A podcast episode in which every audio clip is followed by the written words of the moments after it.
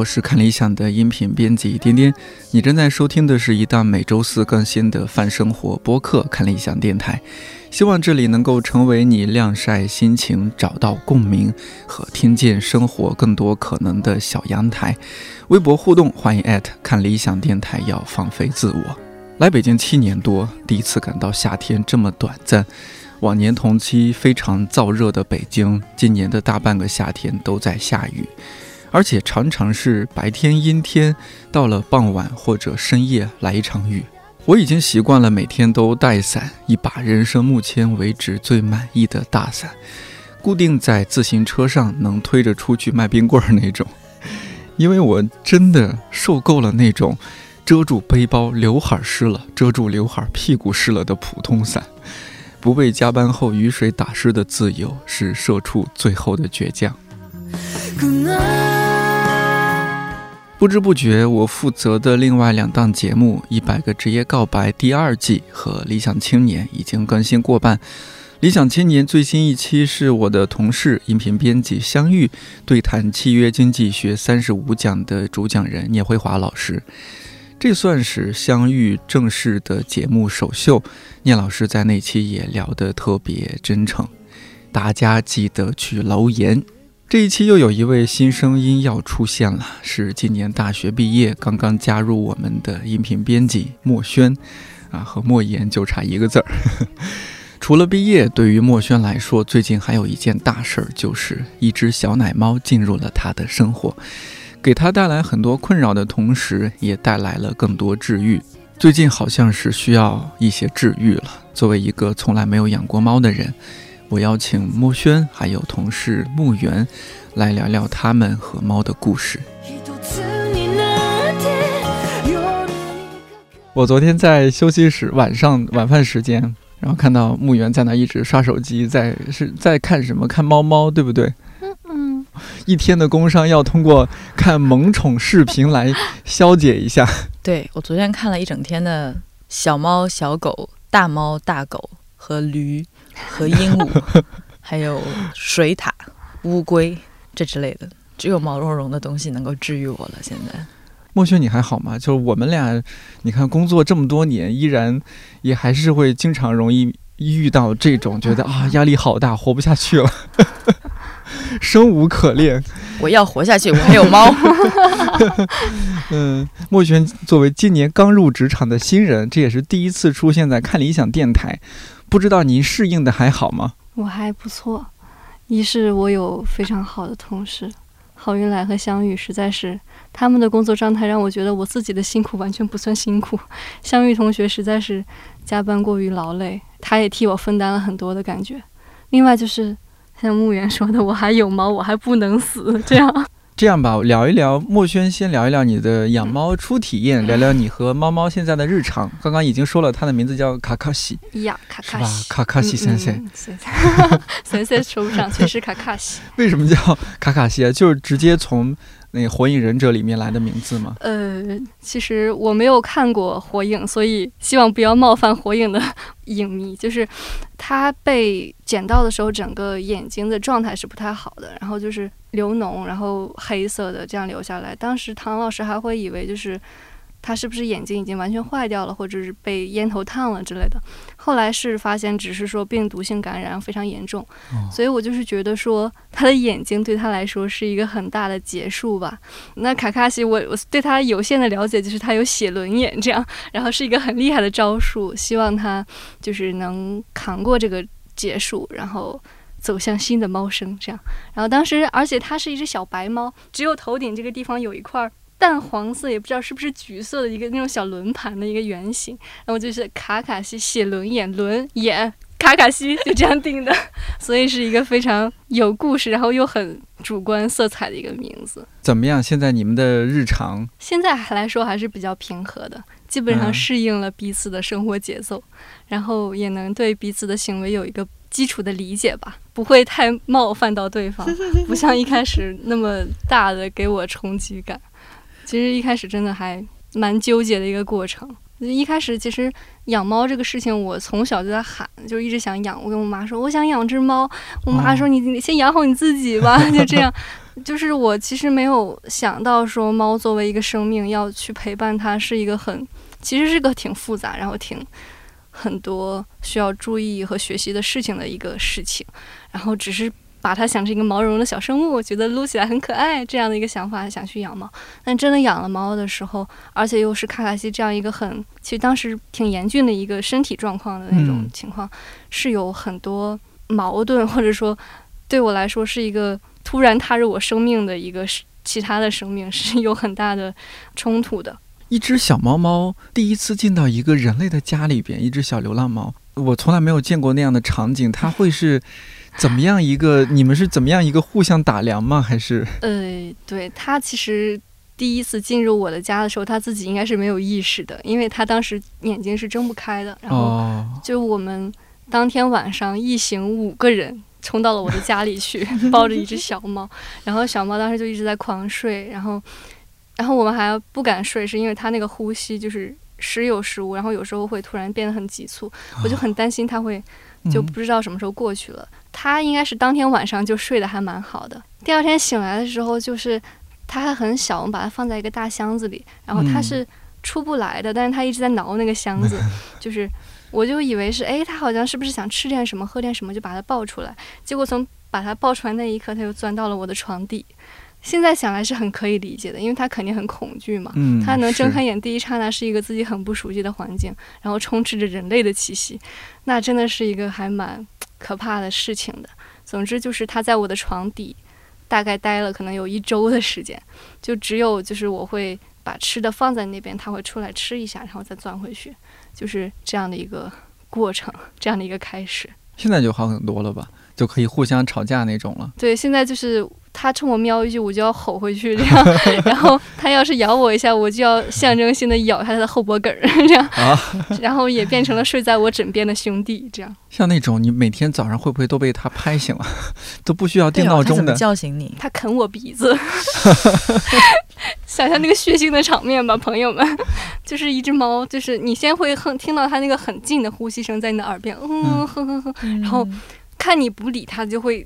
伸出它那个小奶牙，开始啃你的鼻子。总之是一个会用一些比较奇怪的方式叫你起床。我现在已经不定闹钟好好好长时间了，好羡慕。嗯，那为什么啊？你为什么会羡慕啊？我猫就不跟我睡，它从来不睡在我头旁边。就我现在这只猫，它只能睡在我的下半身的附近，就我腿旁边。它不会到我上半身这边来。它要是睡在我靠近屁股的地方，我能摸到它了。它感觉我能摸到它，它就会 往下往下滑一滑，它就会去我腿边。我以为你现在养那只猫，你们家猫现在多大呀？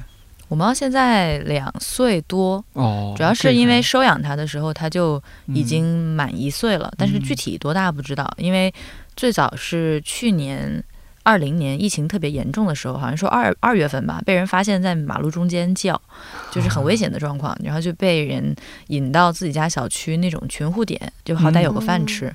然后过了没多久，就是他的救助人就发现他在窗户外面叫，然后这个救助人就把他带回家，结果发现她怀孕了。那个时候可能也就六七八个月大吧，就其实还刚成年，就是刚刚性成熟，可能就怀孕了。然后他就过来向人类求助，然后就从救助人家里到了一个寄养人家里，然后在寄养人家里生了四只小猫，然后坐完月子绝了育才来我家，所以那个时候他已经一岁多了。他现在来我们家一年多，已经所以算起来是两岁多。我去年四月份吧，上一只猫就是圣圣，它死掉了，然后我五月份就领养了现在这只猫。嗯，其实我当时也不确定我准备好了，因为你，你前一只猫才刚死，你好像怎么就能找一个东西来替代它呢？但其实后来我发现也不是替代，就是现在这只猫对我来说，它也是一个非常特别的存在。我看到它的那一眼，我觉得就我就需要这只猫在我的家里，我就要跟它一起生活。所以说，它并不是前一只猫的代替品。嗯嗯，它是它，它是另外一段缘分。嗯，它哎，它叫什么名字？它叫它的。官方的名字叫团子，就是它的它的救助人给它起的名字，因为它是它是一个三花，但是嗯身上更多面积是白色，就是最大面积是白色，嗯。然后就是头、尾巴、四肢上有嗯、呃橘色和黑色，但是它整个就是看起来大部分还是雪白的嘛，就像一一只团子一样。嗯。但是它到我们家之后，我就会经常我给它取了个小名叫妹妹，因为胜胜是家里的哥哥，他是我们家的兄贵，就是一看就像是大哥的一只猫，嗯所以在它之后再来家里的，我觉得就是一个妹妹或者一个弟弟，嗯所以现在这只就是妹妹。这只猫猫应该也带给你一些新的，就是不同的猫，应该它们性格是不是还蛮，不一样的？每只猫的性格都不一样。是吧？对，而且公猫和母猫也会有差别。哦，这样子啊。公猫似乎天生就更擅长撒娇讨好，因为它们好像在在自然界里，它就是偏向追求者的那一方。哦，所以所以要表现自己。对，当然不是每一只公猫都比每一只母猫更擅长撒娇，只是说在很多人家里是，呃，也包括在我家里，它是这样子的。就之前盛盛就是那只公猫，它就是它明明也流浪了很久，然后它也是长得一副社会大哥的样子，但是在家里，它要是讨吃的或者是睡觉的时候，它都一定要挤到我旁边来，不管我睡在哪儿，它都要到我旁边，就是身体一侧一定要挨着我，就有时候挤在我颈脖这个附近，有时候就是靠在我的肚子上。那现在这只猫就相当独立，而且尤其是生育过的母猫，我觉得它们相对来说对人类也好，对其他公猫也好，都更警觉一些，就是始终和人保持一些距离。我能感觉到它很信任我，但是它愿意保持距离，所以它不喜欢别人抱它。真是每只猫，我最亲近过的猫，就相对应该就是我们之前公司养的卡卡，因为刚好卡卡那时候是养在我我当时那个办公室，有我东哥、毕君，好像还有荷叶，应该是我们几个人。因为那个办公室我忘了是正好有猫砂盆，还是相对空空旷一些，嗯那就把它养在那儿。我是第一次和一只猫这么近距离的接触。然后我那天还和墨轩讲啊，就之前我们那边还没有录音棚，我不是经常我就是游击电台嘛，游击节目，经常是等同事八九点钟已经下班了，然后相对安静的时候我录节目，但这个时候呢，卡卡和我共处一室。哎，他见我在桌子上摆放出了一个 一个录音设备他很好奇，而我呢，刚好坐在靠窗户的位置。只要看到我掏出这个录音设备放在桌子上，快速的从地面上跳到椅子上，椅子上跳到东哥的桌子上，桌子上跳到了我们的窗台上，嗯然后蹑手蹑脚，哎，他这个很有节奏感，有画面感了。哎，非常有节奏感嗯和画面感。他蹑手蹑脚走到了我的附近的窗台那那一块儿，嗯开始围观。然后当我再稍微摆弄摆弄这个录音设备，然后再把耳机戴上的时候，他就进一步接近了我，哦躲在了那个窗帘后边，又开始继续围观。当我准备开始录的时候呢，他很他很怪，他就我刚开始说几句话，他就跳过来了。跳过来，然后要不就围着录录音笔，可能就转几圈儿，或者是就坐在那个面前，那当然就打断我了嘛，这不行啊，是吧？我 这个多少还是有点声音进来，然后他会碰到，然后那个声音会非常大的反馈到耳机里面。我就先和他讲道理嘛，是吧？哎，我说卡卡呀，我哥哥这儿工作呢，不，或者说叔叔这儿工作呢，哈。你的老父亲东哥呢也不在，呃，我也不能背着你老父亲欺负你，对不对？呃，叔叔是讲道理的人，那请你呢，可不可以去你的老父亲那儿？哎，他那儿给你特意，我是真的会说这些话，嗯他给你准备了一个垫子，你每天不是在他那儿都趴着休息吗？是吗？你你去那边嘛，嗯等叔叔录完节目呢，叔叔再陪你玩一会儿，然后叔叔下班班好不好？他没听懂，他或者他听到了，他只是不想理你。对他瞅了我一眼，可能瞅着一眼，然后继续趴在那儿。我就这怎么办呢？那我这样，我就那卡卡，呃，不好意思啊，叔叔动手了哦。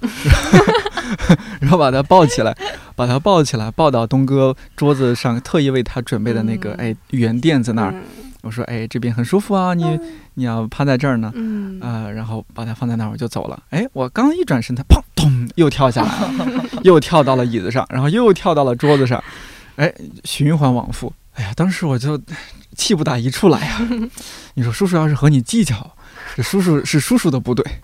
哎呀，总之其实好几次都是还好，那当时有有几次录都是比较短的一些旁白啊什么，就趁他安静那么一两分钟，嗯赶紧录完，争分夺秒，其其实这个事儿多少对我还有一点点影响，觉得哎呀，你说这还是办公室，这要是家里家里有只猫，它把我那些干花儿，它把我那些花花草草，我那些酒杯酒瓶，不行，是吗？但其实还行，取决于你的猫有没有受过教育。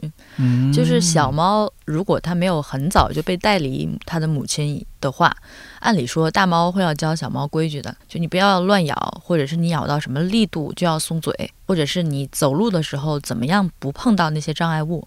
其实猫完全可以不碰到，它要是碰的话，那一定是想引起你的注意。网上有时候有一些朋友会发，就是可能是猫把自己的有女生啊，把把自己的口红还是什么嗯，很贵的神仙水啊 什么给打了洒了，已经开始是有感觉了。然后拍一张照片说：“请问谁知道炖猫的方法 就没有用，你不能打它，也不能骂它，也不能训它，也不能用水滋它，？”嗯，就只能慢慢的、有耐心的等它调整它的方式。嗯，除了刚刚说的木月，你发现你们家猫现在有哪些，还有什么其他特别的一些爱好啊，或者说一些性格啊、脾性什么的？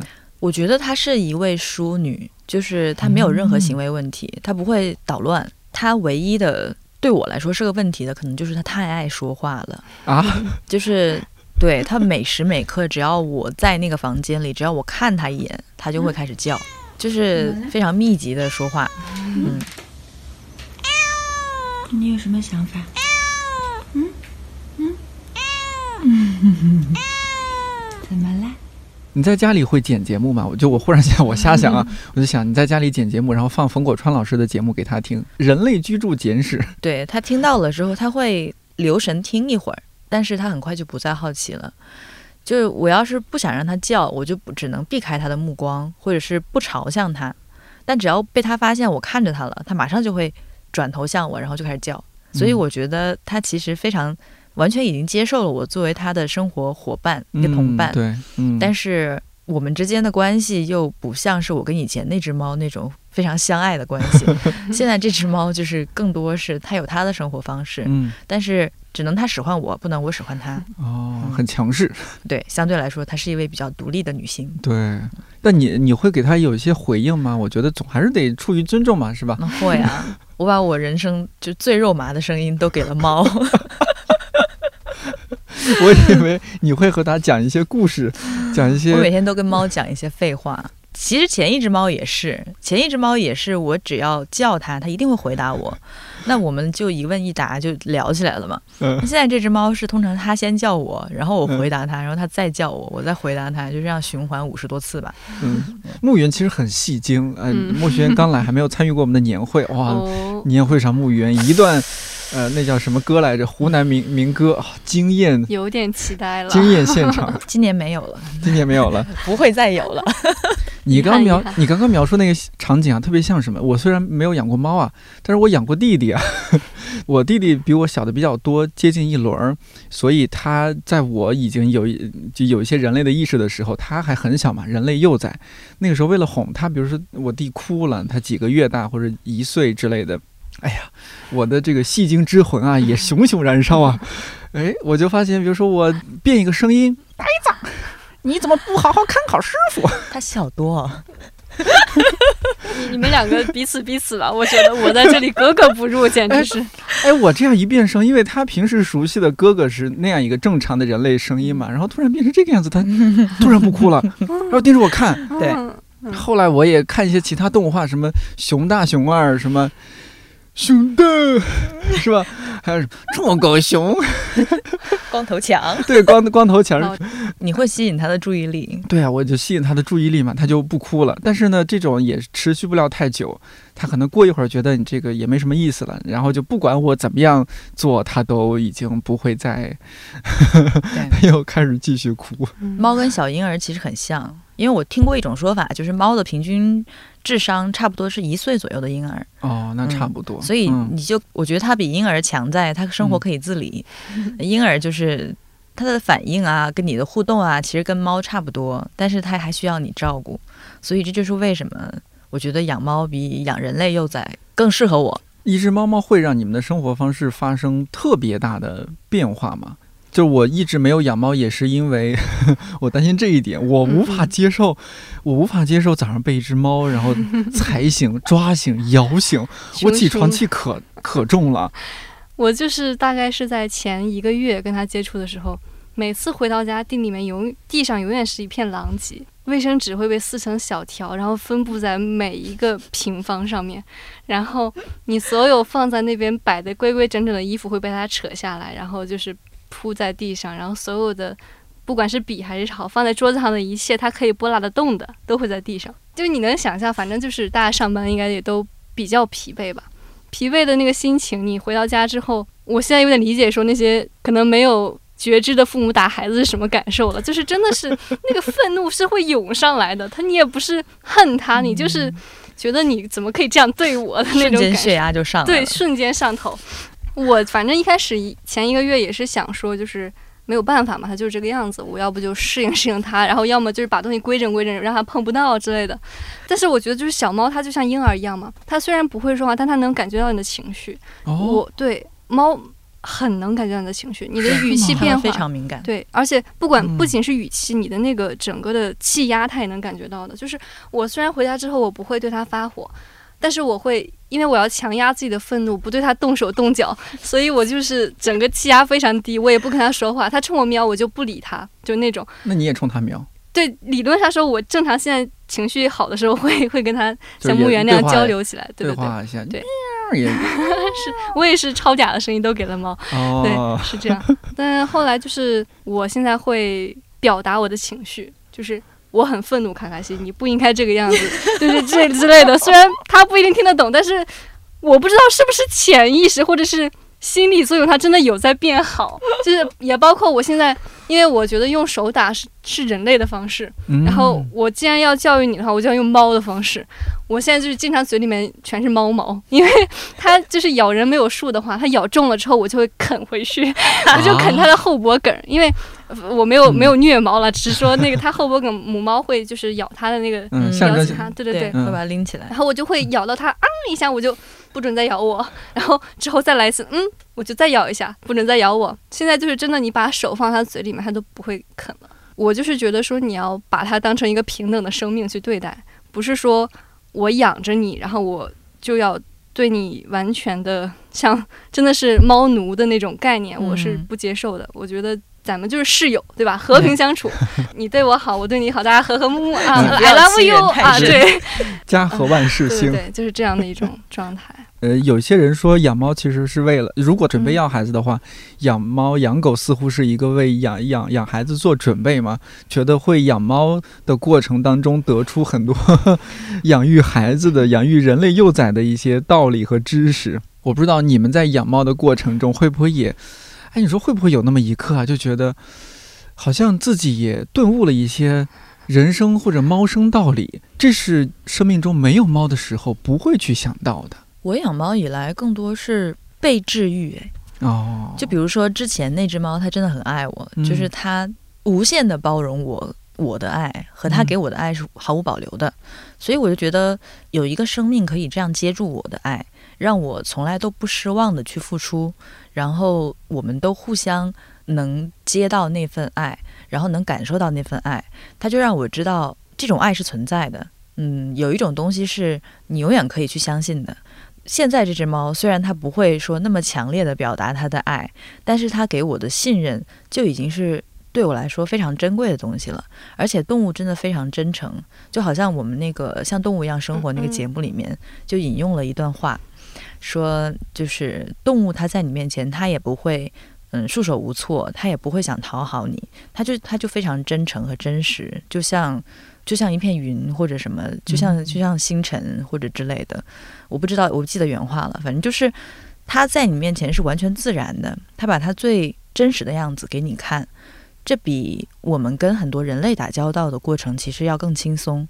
所以在这个过程当中，我觉得这太舒服了，这就是我想要的关系。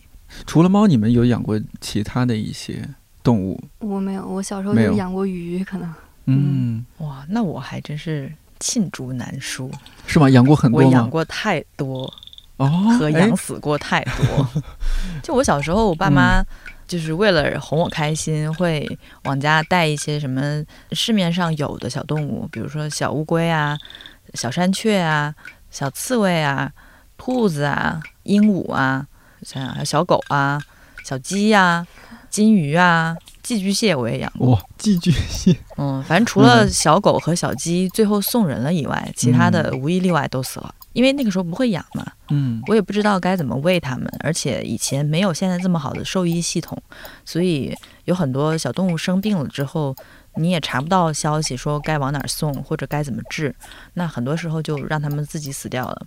所以我后来有很长一段时间都觉得我不应该再养任何动物，因为我没有办法对他们负责，而且我自己作为一个儿童，其实无意间伤害了很多生命。所以我觉得是时候停止了。嗯，就在我还没有独立能力之前，我都不应该再养任何动物，所以就停了很长时间，嗯一直到后来再开始养猫。呃，你说刚刚说的那些，我记得小时候在我姥爷家的院子里，因为在农村嘛，嗯、姥爷会养羊。我记得大人去农田里干活，如果那天我没有跟大人去农田干活的话，那天天气很好，我非常记得那是一个有湛蓝天空的下午，夏天吧。我靠在姥爷院子里羊圈旁边，浪漫氛围全没了。多么浪漫，这也很浪漫。靠在羊圈旁边，就羊它会从那个羊圈里探头出来，有那种槽，放那种粮草，草哎，草料啊，粮草的槽。我靠在那个槽那儿，就刚刚好不要被它啃到我的头，然后就和他小孩子啊，然后就和他说一些话，而且我印象中有可能为那天，呃，我悄悄的喝了酒，而且是白酒，我把家里的二锅头倒在了我的 AD AD 钙奶的塑料瓶里，小酌了那么一些，有一点醉，然后就念念叨叨的和我和我姥爷家养的羊 倾诉了很多事情，你问过羊的感受吗？我不知道，听一个醉汉在这里说话，当时我好小，嗯，七八岁可能也就七八岁八九岁的样子。但我那是我小时候印象极深刻的场景，我就觉得哇，你看他们真是很好的倾听者，听我说了这么多也不生气。嗯就动物啊，好像对我们来说是一个特别舒缓、特别治愈的存在。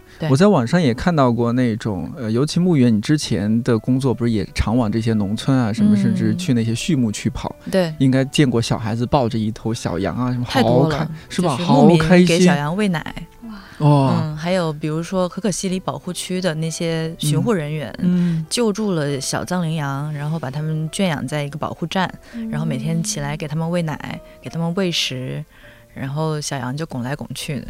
然后每个牧民家里基本上都有牛、有羊、有狗。我出去拍摄的时候，通常就是因为脚本反正都是之前定好了嘛，然后我的摄影师开始工作，我就在旁边就是玩狗、玩鸡、玩羊、玩蚂蚁、玩毛毛虫，这样的生活真好，这样的工作也太回到好了吧？了童年一样。嗯就是那种拍摄的过程实在是太快乐了，因为跟自然在一起，跟动物在一起。嗯，而且这种和我们现在在比如说单元楼里边、居民楼里边养猫养狗完全两码事儿，完是吧？全不一样，啊，那是一个特别辽阔的一个大自然的环境，对 每一头羊、每一头牛，它有都有一颗自由的灵魂。嗯，对嗯，那鸡下的蛋都是自由的。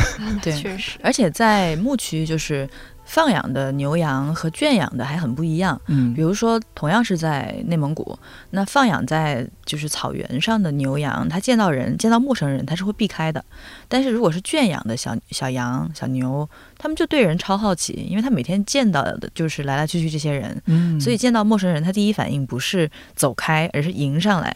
而且牛羊非常喜欢舔和嚼任何东 西。是是是的，就是的。他经常他们会经常会试图去舔我们摄影师的那个三脚架，嗯然后他还会想咬我的衣服，然后想舔我的头发。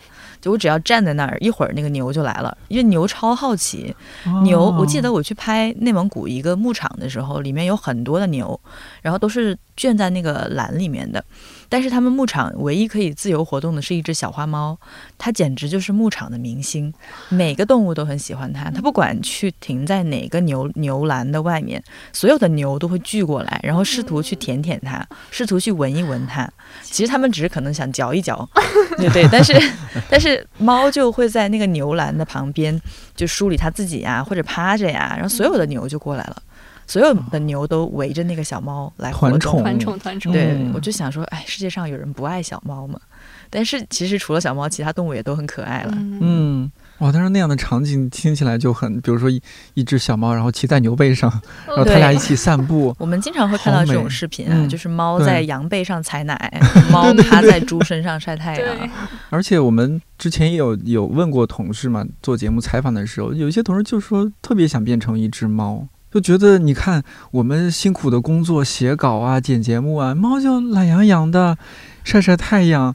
我记得当时我们就非常辛苦在工作，然后卡卡在在一堆 书中间躺，然后趴在东哥那个非常舒服的垫子上睡大觉晒太阳，我们羡慕的不得了。嗯而且因为当时大家都在工作，办公室只有两种声音：卡卡的呼噜声和我们点鼠对鼠标键盘声。其实我因为虽然没有养猫，但是我不是作为呃阳台花农，我觉得花花草草还给了我蛮多的一些治愈的时刻。去年养养的比较多一些，但是不管是因为搬家还是因为其他一些因素，也死掉一些。但我印象最深的是，你像有一盆绿萝啊，不是绿萝，是另外一盆那个一帆风顺，也叫白掌。按理说这个也蛮好养的，这是非常常见的一种绿植。嗯但去年冬天北京特别特别冷，然后它在我那个当时住的地方那个阳台，虽然那个阳台其实是和那个卧室是通的，中间也没有门儿啊什么的，但也比较冷，也甚至非常冷，把它冻到了，就冻的叶子都黑了。然后就好好长时间就我就想办法嘛，那是给它换换土，然后把那些烂掉的叶子剪掉，呃，然后之前它是水培的，其实因为水培也是可以养的，给它换成那个土培都不行，后来又加营养液去浇施肥什么的也都不行。前阵子上个月还是上上个月吧，给它一方面是换盆儿，另一方面我说可能屋子里空气也是一个因素，就我排除各种因素，觉得怎么样可以让它呃生长得更好一些。我后来把它放在了我厨房阳台外边，因为那那外边是有可以放花的地方。哎，最近长得非常不错。我就是瞎瞎这个就是拔高啊，我就觉得从这个里面又得出一些，我说哦，那是不是很多时候很多事情其实应该更有耐心一些，嗯，不要那么早去放弃，不管是工作上的事情，还是说对待一个一个人，嗯，对，我想看看信也有这种感觉。就我是一直以来很怕矛盾的那种人，我会觉得，一旦一个矛盾产生之后，就是一道裂痕，然后那个裂痕你不管怎么粘，它都是粘起来的的那种感觉。所以其实跟人相处也是，我是很怕产生矛盾，一旦产生矛盾，我就习惯性的想逃离，或者是想放弃，就所谓的放弃这段关系也好，哦放弃这个人也好，就有点类似于你说的放弃植物的感觉。跟卡卡西也是我，我大概虽然说现在我想的很甜蜜了，就是在我枕边醒来什么的，但是其实这是可能近半个月，甚至是呃近一周吧，才集中出现的这样的行径。之前很长时间都是我会持续的不断的有怀疑，就是我要不要养猫这个事情，因为实际中的养猫跟我想象中肯定是有差别，然后以及它又跟我产生了很多的矛盾，比如说它因为它那个眼睛很重嘛，每天要滴，可能一开始的时候要七八种药轮番上，然后甚至每隔两个小时要上一次，等等这样。就是它每次上药的时候，它本来就对人畏惧，然后又那个上药肯定也不舒服，它又对药畏惧，然后就挣脱的非常的厉害。然后每次，但是我又不得不去给他做这个事情，我就一度觉得他很恨我那段时间，因为每次他都是。那种声嘶力竭的叫，然后每次滴完那一刹那，他一定会唰一下跑走，然后重新回到那个床底。然后他回到床底的时候，就会让我觉得非常的落魄，因为床底是一个我够不到的地方，侧面证明了他是不信任我的，或者是他是觉得那个地方只有那个地方才是安全的，就是让我很长时间非常非常怀疑我要不要养猫，就是它会不会它会一直这样吗？我有能量和心力去一直去面对这样一个不信任我的生物吗？我们一起共处一个屋檐下，这样过得下去吗？有这种怀疑，但后来就是你也不知道是从哪天开始，反正它就开始慢慢的会蹭你的脚，即使你想要去靠近它，它还是会夺走，但是那个次数会慢慢变多，然后偶尔有一次我在家里面真的是在剪节目加班，然后它就跳到我的腿上了，哇！当时我就是整个万籁俱静，身体绷紧，然后手指停住，然后就是头也不敢低下，只敢就是眼睛这样往下看，真的是我的猫跳到我的腿上了吗的那种感受，然后慢慢的就变成现在这样。我的感受就是，它可能是讨厌上药的，它也是讨厌陌生人的，它也是讨厌你给它擦身体或者滴眼药水什么的，乱七八糟的。但他讨厌的不是你。我现在的感受是这样的，就是动物它可能不会轻易的去因为一个事件去怀疑到本质的东西，反而是可能反正我吧，我作为人类会有这样的想法。他现在就是让我对关系有了一种更加坚定的想法，类似于店店说的不要放弃，然后给彼此点时间。好棒，我想鼓掌。哎，我现在这样想想也很也很感触。然后就是可能有这种对比，然后他啃我鼻子的时候，我也觉得很幸福。这样。是爱啊，是爱啊。嗯，不会生气，不会有起床气。嗯，不会，因为反正我平常起床也不怎么就是开心，被闹钟叫醒还不如被啃醒，这样比较好。墓园就淡定很多，因为我猫不不和我睡。啊，只有因为我们睡觉晚上会把那个卧室门关上，慢慢猫就习惯它自己睡了，就你把门开着它也不进来。那像上次，呃，你去呃不是上次休年假也是去南京了，也是去那个红山动物园，是不是？去看大猫了，这就不是普通猫了，这是大猫嗯。因为红山动物园在疫情期间。就还火了一波嘛，因为他们那个时候经营困难，然后就是腾讯古语给他们写了一篇文章，突然一下大家就发现国内还有这么好的动物园。那我之前在南京生活过八年，所以其实我对南京包括这个动物园的感情都很特别。我当时知道这个动物园有困难之后，我就马上就是我去助养了一只丹顶鹤，嗯，就给相当于给他们捐了钱吧，嗯，所以。像这种就是助养人去动物园都是好像是全年免费的，就是你凭你那个爱心卡刷进去就行了。然后作为助养人，每年还有两次机会可以去参与饲养体验，就比如说去他的窝里给他打扫或者呃准备食物之类的。所以我我之前休年假就特意跑去南京为了逛动物园。结果去了，因为当时南京还没有出梅雨天气，所以就非常闷热。红山动物园它做的非常好的一点之之一就是，它是真的在一个山上，它的生态环境非常的好，就是大小两座山。你要是想逛遍整个动物园，你就真的得翻山越岭。所以我一大早八点半进园，我就是为了去看一眼那个大猫，比如说他们那儿的花豹啊，或者是虎啊，或者是其他的呃守猫之类的。因为早上相对来说会比较凉快，而且都是刚动物刚刚上班的时间，对对，我就正好去了，对，然后就看到了他们那个憨憨是一只豹子，就它从它那个山上下来，因为它们每只大猫的那个生活区域是互相串通的，它有那个就是像人行天桥一样那种那种桥梁可以互相通，所以其实一只豹子可以在不同的几个。片区里面活动，然后我就看到憨憨从那个山坡上下来了。南京就红山动物园，它的就是丰容做得非常好。我可以对，就是它的那个环境丰容，就是丰富它的那个生活区域里面的东西。它有很多种植物，然后有那个小水洼，有倒下来的那个木头，包括他们不定期还会给动物发一些纸箱子啊什么的。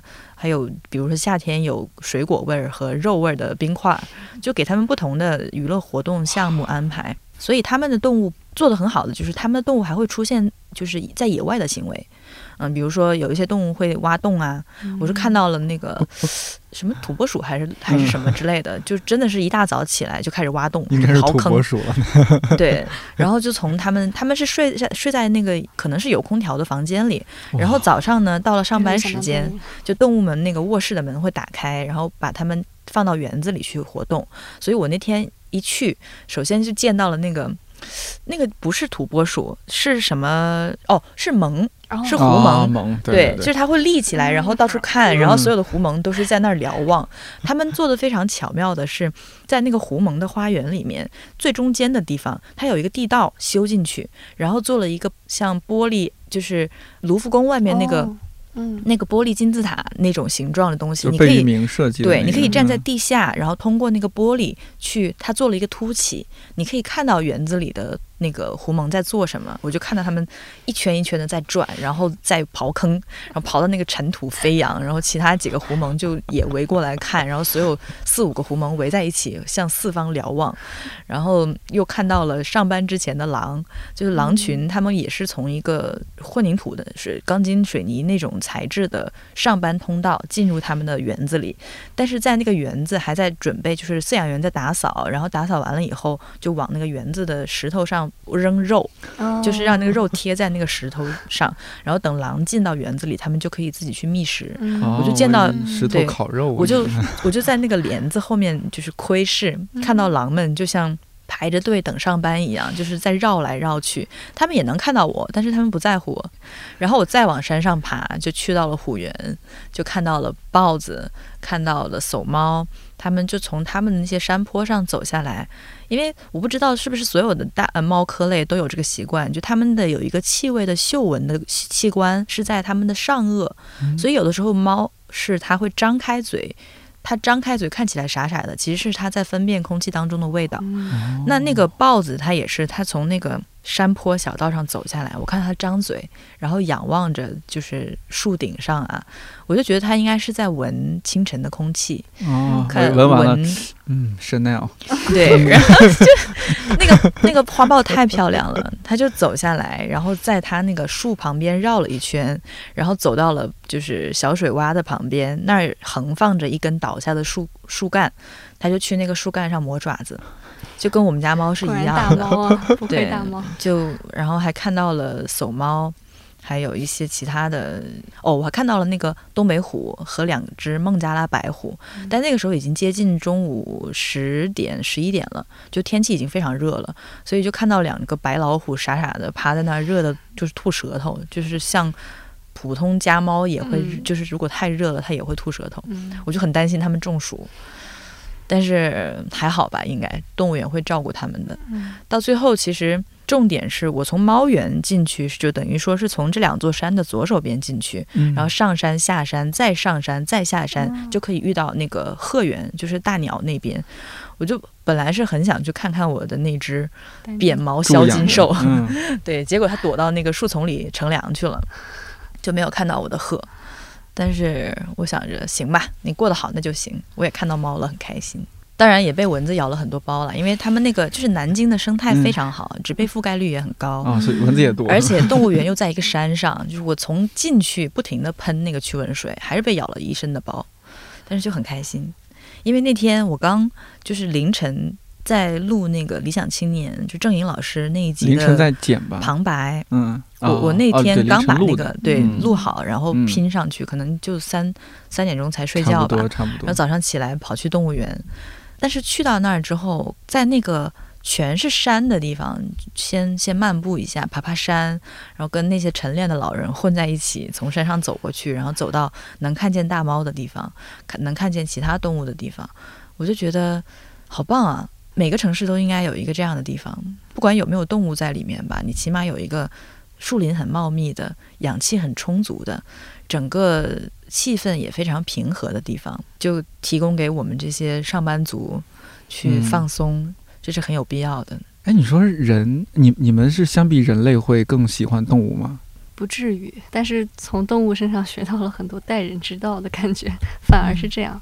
学到了很多待人之道。对，就是那个道理，就是都是相通的嘛。嗯，比如说刚刚说的那个，为什么现在人都喜欢养猫或者是养小动物？其实就是因为人太复杂了嘛，而且你与人的相处不是你付出就有回应的。当然，你也不能这样去要求了，本本身就不是有这样要求，对动物也是一样。但是动物它就是会像牧原说的那样很真诚，然后很无差别的爱。对无差别，然后也不讨好，就是我就这样。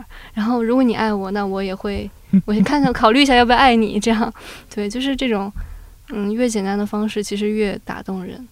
像我呃好运来，我们、嗯呃，对我们的同事好运来，他因为来几次电台，好像状态都不是特别好。嗯其实听节目的朋友也有点担心他。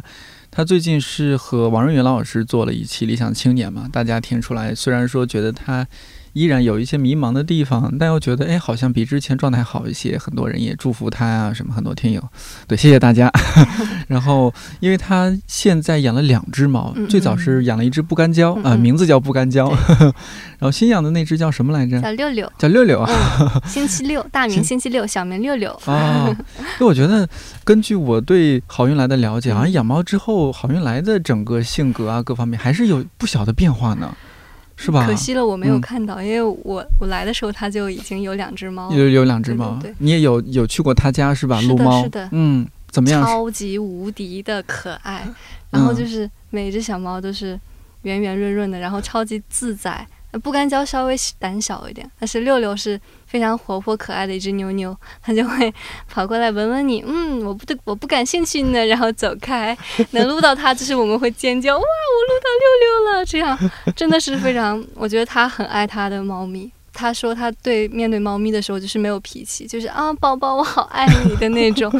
嗯，这个不知道郝云来老师听到会怎么样？没事儿，大家都一样。因为郑颖老师不是也说嘛，他每天说“我爱你”说的最多的就是对他们家小狗。啊，我有听到。嗯嗯，所以大家都一样。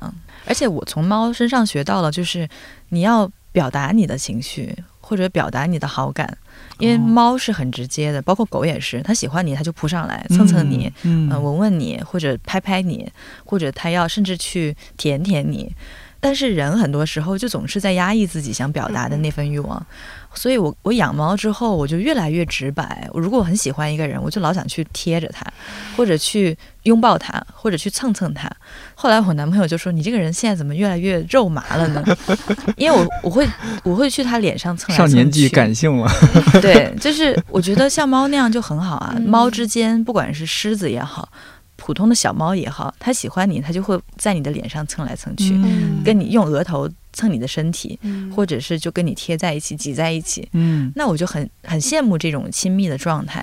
人既然长了身体，为什么不用自自己的肢体语言去表达这些感觉呢？哎，有时候甚至都不用嗯说，我走过去挨着你坐下，或者我把手搭在你身上，或者我要挤在你嗯一起躺着，那就已经很亲密了。我们都不用说话，就像猫一样，这样相处就很好。哎，我觉得暮云刚刚说这个很有意思，就是大家好像越来越活在网上，像大家发微信都会啊发好多哈哈哈哈，其实我嗯不是特别喜欢，我觉得有点通哈嗯膨胀。嗯，对，人与人之间创造亲密，确实是嗯身体上的这种动作，但是友好的，不是嗯骚扰。对，对，友好的这种，我觉得是很重要的。有时候，比如说我在那儿很晚了没有下班，加班剪节目，有时候江玉会过来，然后拍一下我，嗯。第二早点回啊，或者是有时候墨轩也会，我记得有次也过来，比如说拍我一下，哎，对，墨轩是经常会对我，呃 就是把右胳膊，对对对，把这个胳膊举一下，嗯。小心我锤死，不是不是，他说加，我要遭人记恨了。他说加油，对，那那种人人的这种肢体语言依然是非常有表现力。嗯，其实上次穆渊来来节目，我有从他这儿学到，因为他当时安妮疗护那个项目说四道人生嘛，嗯，道谢、道歉、道别、道呃、道爱爱、道别。我我觉得我也应该去多做那样的事情。那你今天说这个，我觉得我们是应该更多的去表达嗯对一个人的一些感情，当然在适度的范围之对，内。那可能也是道爱的一部分。所嗯以就是我本人长得挺严肃的，但是我现在经常试图就是突破我的人设，嗯突破我的障碍，就是跟别人说啊，我好喜欢你啊，或者是、哦嗯我有感觉到你这种变化，啊是吗？因为我记得你第一天来公司，可能是还没有正式报道，只是先来公司看看那一天，是一个周末。当时那一天好像还进行一些有艺人的拍摄啊，呃，道长和一些明星的一些就杂志拍摄、采访什么的。嗯那天我第一次看到你，当时觉得你好严肃，是吗？而且有一种长了一张教导主任的脸，对对对，不怒自威，你知道吗？我当时在想，哦，这个姐姐是哪里来的呀？然后在想，她哦，应看这这样的状态是不是艺人团队的，不好惹哦。对，后来才知道，哦，我们是一个部门的同事。其实我很好惹的，嗯，你惹我一下试试。不敢。但后来发现，其实墓园是一个很戏精、很逗逼的一个嗯同事。有时候因为在节目里面经常请同事来，听友会留言说：“哦，好羡慕你们公司同事的关系。”嗯，但是我必须澄清说，其实不可能每一个同事之间都如此亲密，这太太理想了，这不可能的。但是总的来说，确实是一个部门的，或者说不同部门有几个人，大家关系很好，除了是同事，大家真的可以做朋友。嗯，嗯。周一到周五见了面，周六周日还想再见面，一起是吧？聊聊天，撸撸猫，喝喝酒，嗯。看看展，这是太幸福的一件事情。哎，我就觉得牧原好像也来公司久了之后，也在打开自己。怎么听起来像是我终于有了人类的感情，那倒那倒不是。像，动物了，就是不那么紧绷了。对，嗯不那么紧绷了。我觉得这种不那么紧绷的状态在工作中非常重要，很珍贵。因为嗯没有人喜欢工作吧？嗯，对，没有人喜欢上班吧？即使喜欢工作的话，没有人喜欢上班。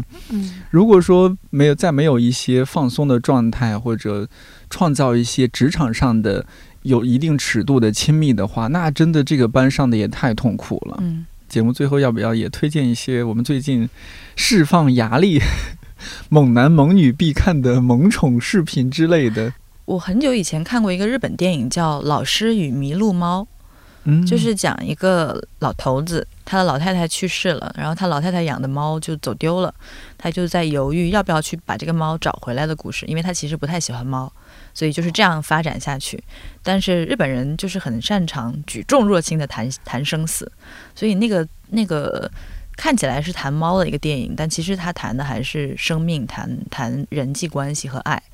那对我来说是一部很治愈的电影。然后我很喜欢的一个公众号叫有毛，是一个大写的 U 和一个毛，他的那个博主是也也是用漫画的形式来做一些猫的知识的科普，嗯还有猫的故事，就反正小条漫那种形式。然后他们家那个猫，就是我们大家都很喜欢把猫叫做毛，一个毛两个毛这样子。嗯所以他们家的那个猫，每次它用表现它的叫声的时候，那个猫的叫声不是喵，是毛。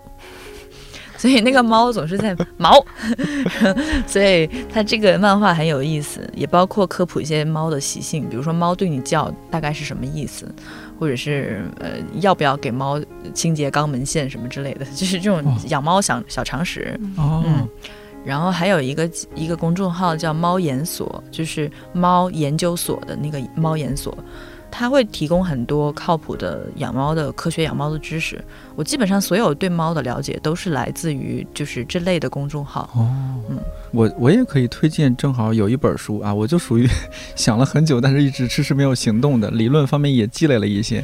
有一本书叫《猫书》冒号如何拥猫入怀，嗯呃，是一本薄薄的小书，嗯但它里边也介绍的相对，呃，该怎么说，就是有点像小时候的，也不叫《十万个为什么》吧，就类似，反正都是一个一个小知识点啊什么的，你怎么样和嗯猫相处，就像是一个指导类型的，呃，也可以看看。呃，其实更多是不是还是在实践当中？因为像木原那会儿说的，每只猫猫和猫脾气都不一样，嗯还是在实践当中去磨合什么的。你们有没有什么养猫一定要特别注意的？就建议大家一定要注意的点吗？如果你们家是高层的话，要记得封窗。哦不要打开窗户让猫在窗户上玩，它很容易就是从高楼坠落。对，然后如果猫喜欢冲门，就是你开门的瞬间它喜欢往外冲的话，那你这个门口也要做好就是防护措施，免它跑丢。因为在大哦，城市，猫跑丢了就很轻易就回不来了。嗯，我觉得可能就有一个可能误区是我嗯一开始想的误区，就是猫其实不是非常适合喝牛奶，哎，嗯，是吗是？不是？你也不知道？我不知就是道。它是好像是牛奶里面的，不知道是乳糖还是什么，它是分解不了的，它容易腹泻。然后如果尤其是流浪猫的话，没有人医治的话，很容易就是死掉。所以不要喂流浪猫牛奶，可以喂羊奶粉兑的奶，或者是羊奶，或者是就是舒舒化奶好像可以。对对对，总之是经过一些特殊处理的奶，就是不要喂牛奶。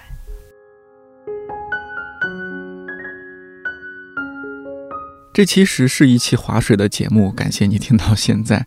明天也就是八月二十号星期五，最新一期《理想青年》将会是木源对谈一位大家期待已久的老师，一位非常优秀、勇敢的女性，一定记得收听。这几天在看王瑞云老师很多年前出版的那本《杜尚传》，非常舒服的文笔和很多迷人有趣的故事，让我放松了很多，也推荐给你。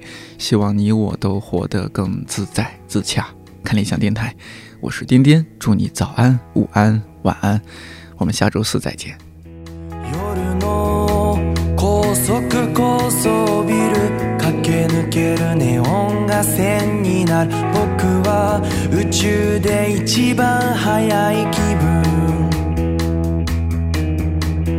夜の 高速助手席の君を拘束する。話したいこと何度も聞いてもらうつもり。まだ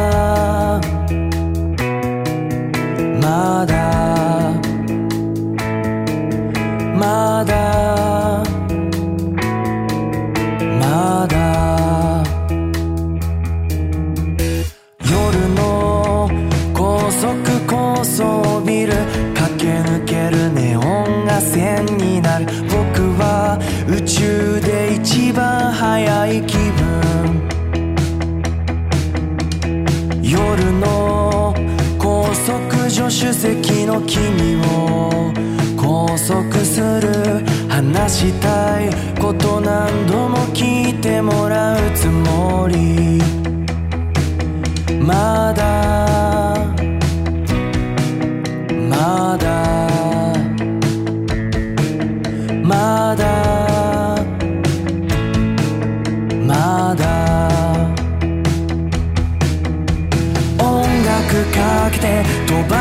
100キロ。僕の心だけ1000キロ。追いついて眠らないで。音速を超えて声を聞かせて。音楽かけて飛ばして100キロ。僕の心だけ1000キロ。追いついて眠らないで。音速を超えて声を聞かせて。